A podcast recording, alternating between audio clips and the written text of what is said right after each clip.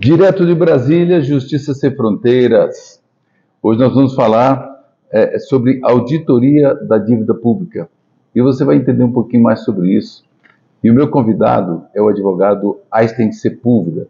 Ele é conselheiro federal suplente da OAB do Piauí é, e constitucionalista e, e é um estudioso da matéria e vai trazer alguns esclarecimentos para você aqui que acompanhe o Justiça Sem Fronteiras.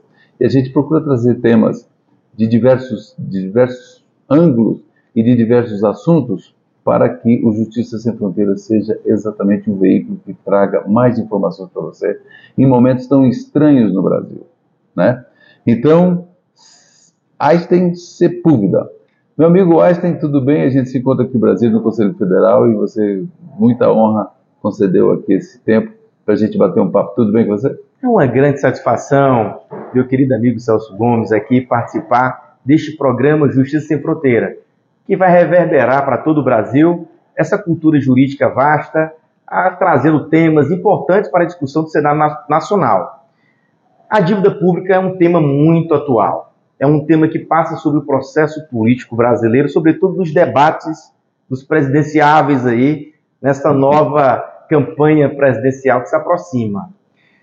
Eu considero a dívida pública brasileira uma, um mecanismo criado pelo sistema financeiro nacional, um, uma filial do grande sistema financeiro internacional, que nos retira recursos extremamente essenciais para que o Brasil possa um dia alcançar políticas de bem-estar social, normas programáticas constitucionais, desenvolvimento de direitos sociais, como moradia, educação, lazer, segurança, transporte, felicidade.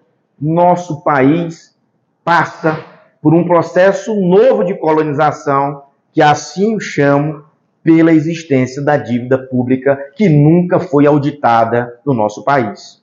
E, e, agora me diga uma coisa, e o que, que isso de fato reflete na vida da população brasileira? De forma direta. Veja só, nós passamos por toda uma colonização portuguesa ao longo da história do Brasil e a política de extrativismo, a política do pau-brasil, a política depois da escravidão e mesmo depois da proclamação da independência, 200 anos depois, Foi. nós nos encontramos ainda com os grilhões de uma dívida pública que nunca foi auditada. Veja que impacto isso tem. É uma espécie de nova colonização mas uma colonização global de um sistema financeiro irracional que aplica no Brasil preceitos capitalistas da época da origem do capitalismo. Não que estejamos contra uma economia capitalista, não, não existe um modelo Sim. melhor do que o capitalismo. A história já prova isso. Mas o que nós queremos aqui é o capitalismo aplicado nos países socialistas americanos. Veja só, nós temos é, um país que se diz o país mais capitalista do mundo que não aplica contra os seus nacionais perversos tributos, como se aplica aqui no Brasil, e que esses perversos tributos não são é, apenas a serviço de dívida pública e a serviço de pagamento de juros. Veja porque essa nossa capitalização, essa nova colonização, 51% do orçamento do Brasil, ele é hoje tragado pela dívida pública brasileira. Você pode pensar, Celso, que isso é um, um valor irrisório, mas não é. é.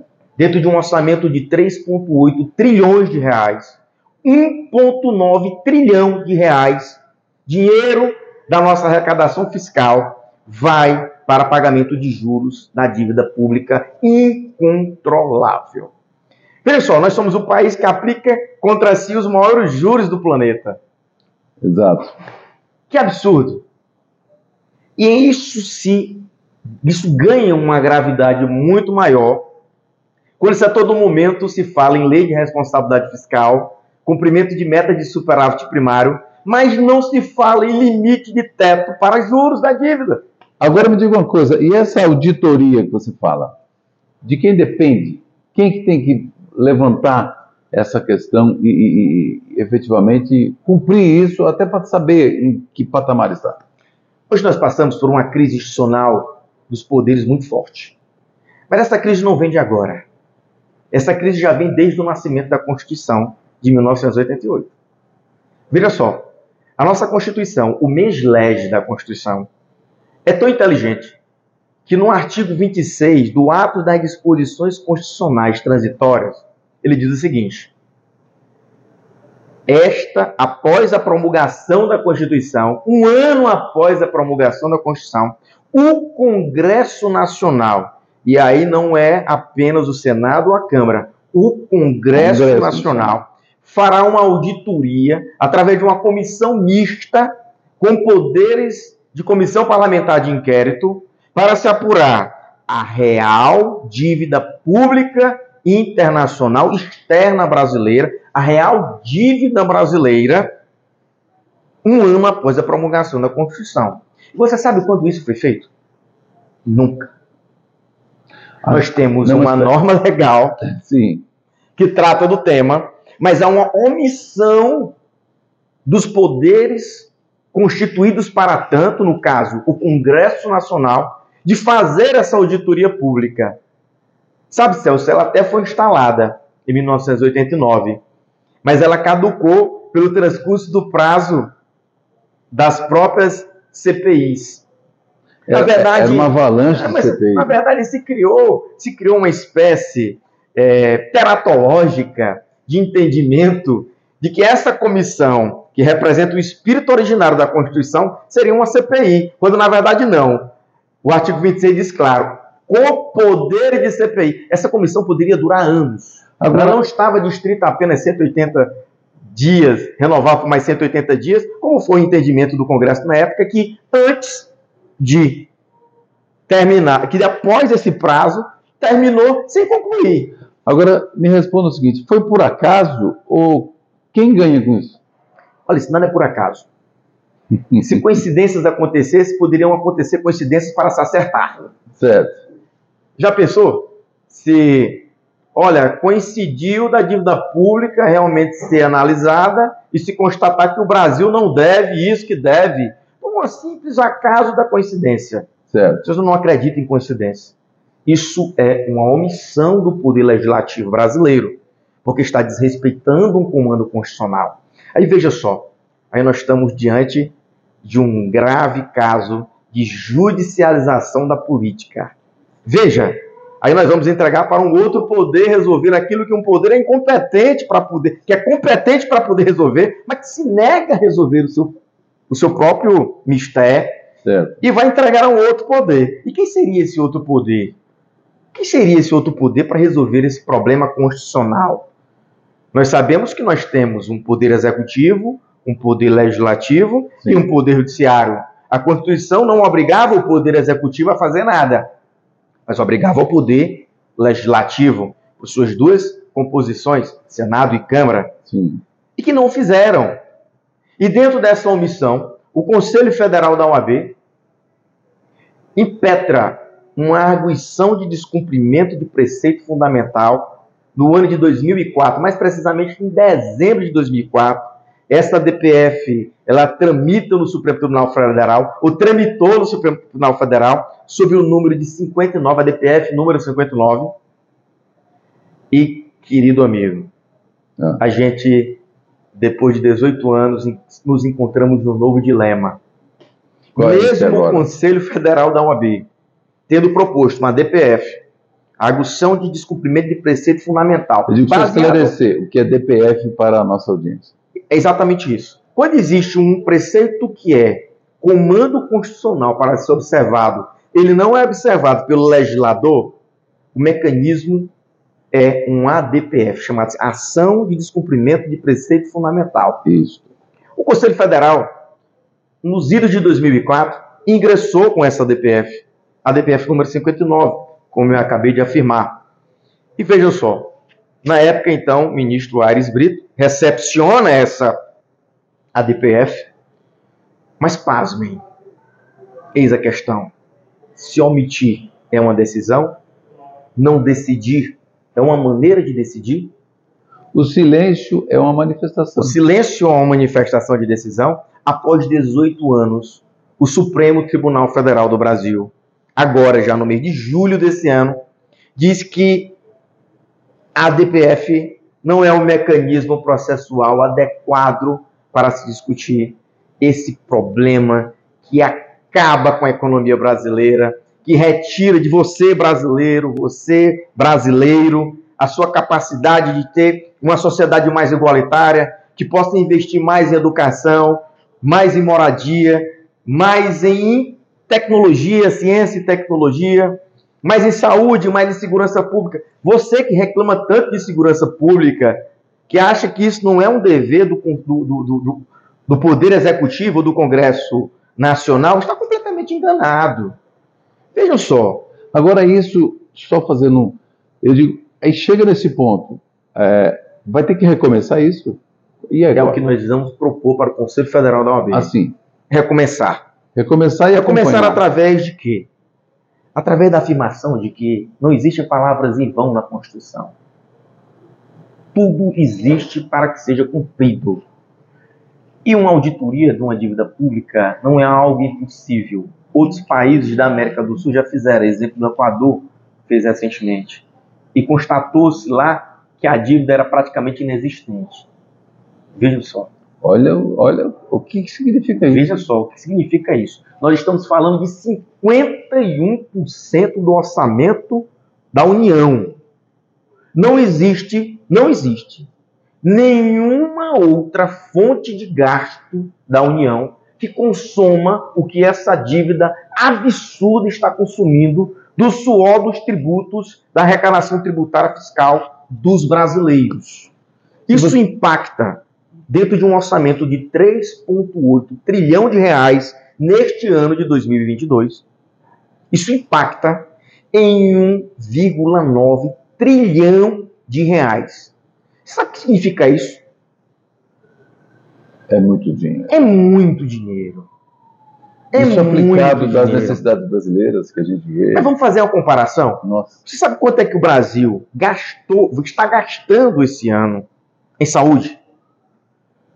Eu vou lhe dar um dado. Não, me passe. Esse ano nós, o Brasil, o governo federal vai gastar em saúde aproximadamente 4,18% do orçamento. 2022. 2022. Mesmo numa crise que nós estamos ainda com a pandemia. ponto, quer dizer, é pouco.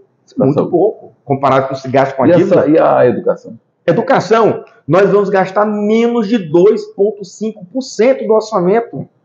Isso que é absurdo. Menos de 2,5% do orçamento da União é gasto com a educação. Isso que é um dado pouco, mais é aberrante. É mas um dado mais aberrante. Ah. Segurança pública. Se fala muito em segurança pública, na, situação, na sensação de insegurança pública.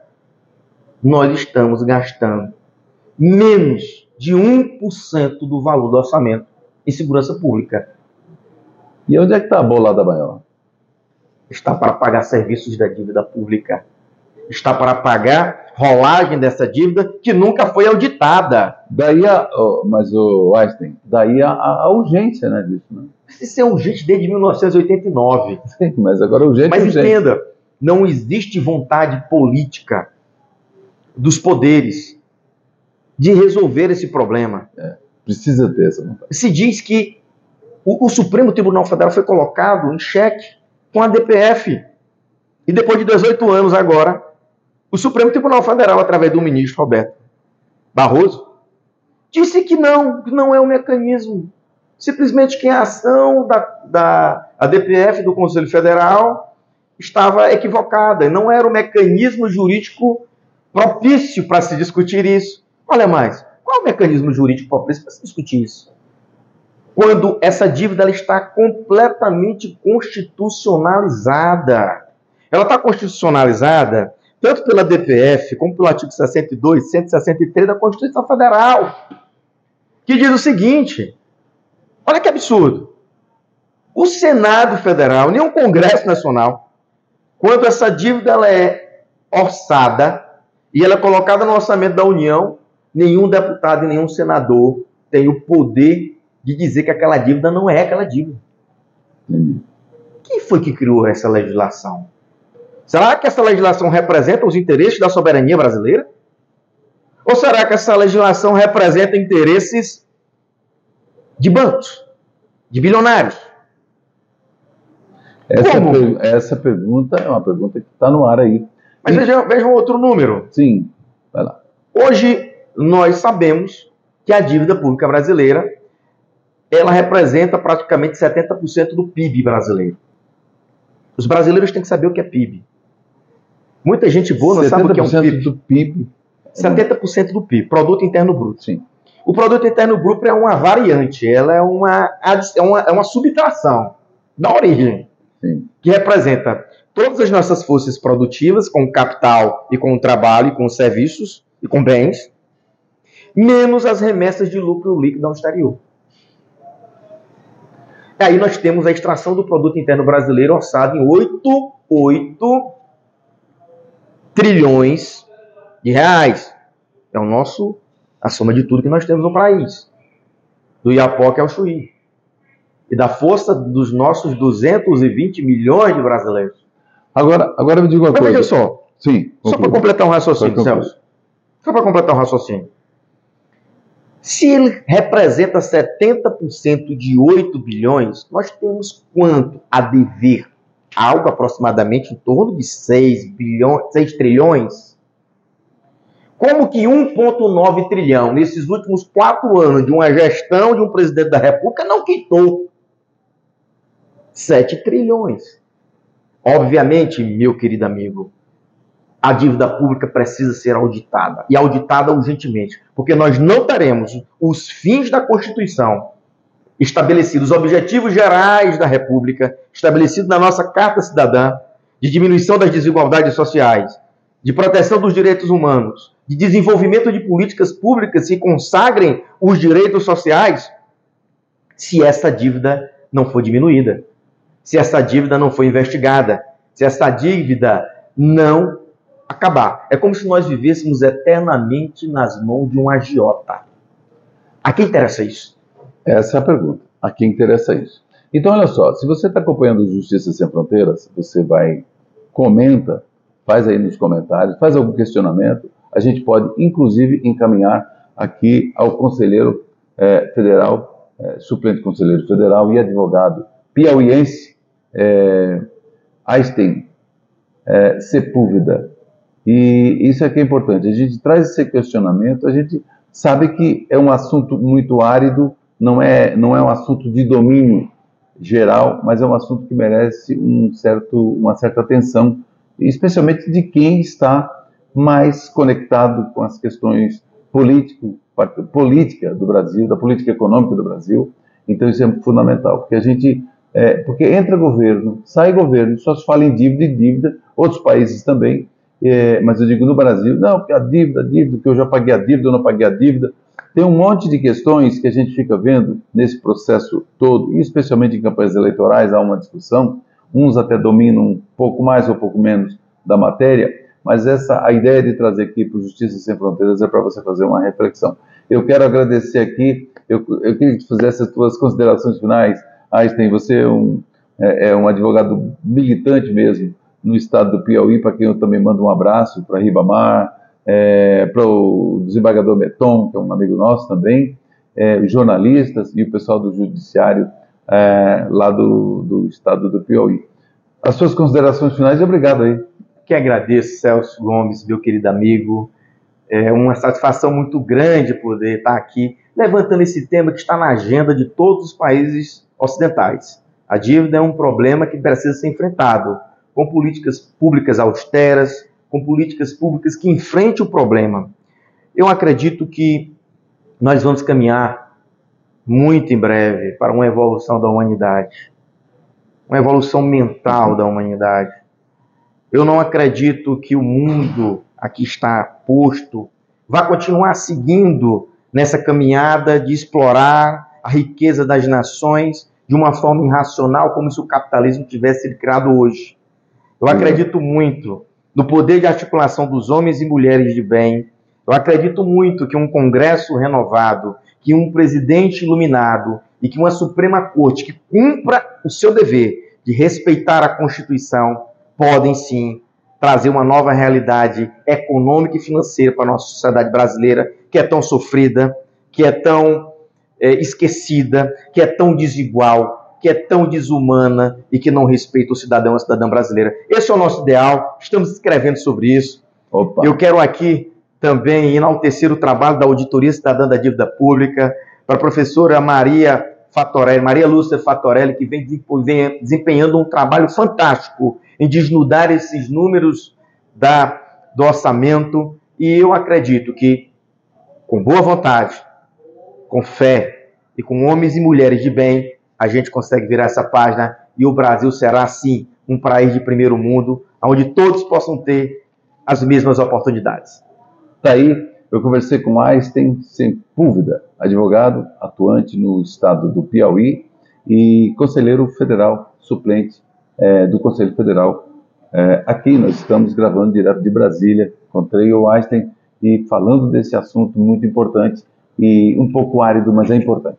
Tá bom? Obrigado a você pela audiência aí. Acompanhe, se inscreva aqui no nosso canal, compartilhe se você achou interessante e no próximo programa, gente, no próximo podcast, a gente se encontra por aqui. Tá bom? Abraço.